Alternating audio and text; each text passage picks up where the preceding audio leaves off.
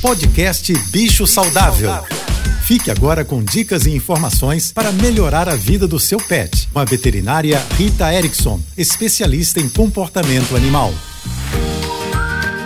Olá, boa tarde a todos, espero que estejam bem.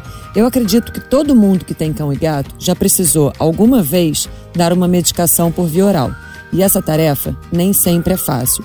Com os cães, costuma ser mais fácil, porque eles são mais interessados por alimento e costumam ser mais glutões também que os gatos. Basicamente, temos duas formulações: líquidos e cápsulas ou comprimidos. Algumas farmácias de manipulação também fazem caldas, xaropes e até biscoitos com sabores e sabores que tendem a agradar os animais, mas nem sempre eles topam, especialmente os gatos.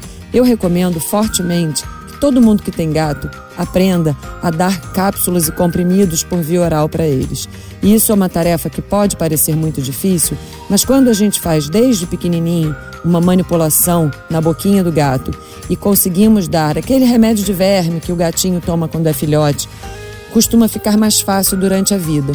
Dá pra gente lambuzar a cápsula ou comprimido numa manteiga, num iogurte, o que faz com que ele não sinta o gosto da medicação e o comprimido deslize. Se você tiver dificuldade, peça ajuda para o veterinário, para o enfermeiro que costuma lidar com seu animal. Se você aprender, fica bem mais fácil ao longo da vida toda lidar com essa tarefa, que é medicar os animais por via oral. Se você quiser saber mais sobre cães e gatos, me siga no Instagram ritaerickson.veterinária. Um beijo e até amanhã. Você ouviu o podcast Bicho Saudável.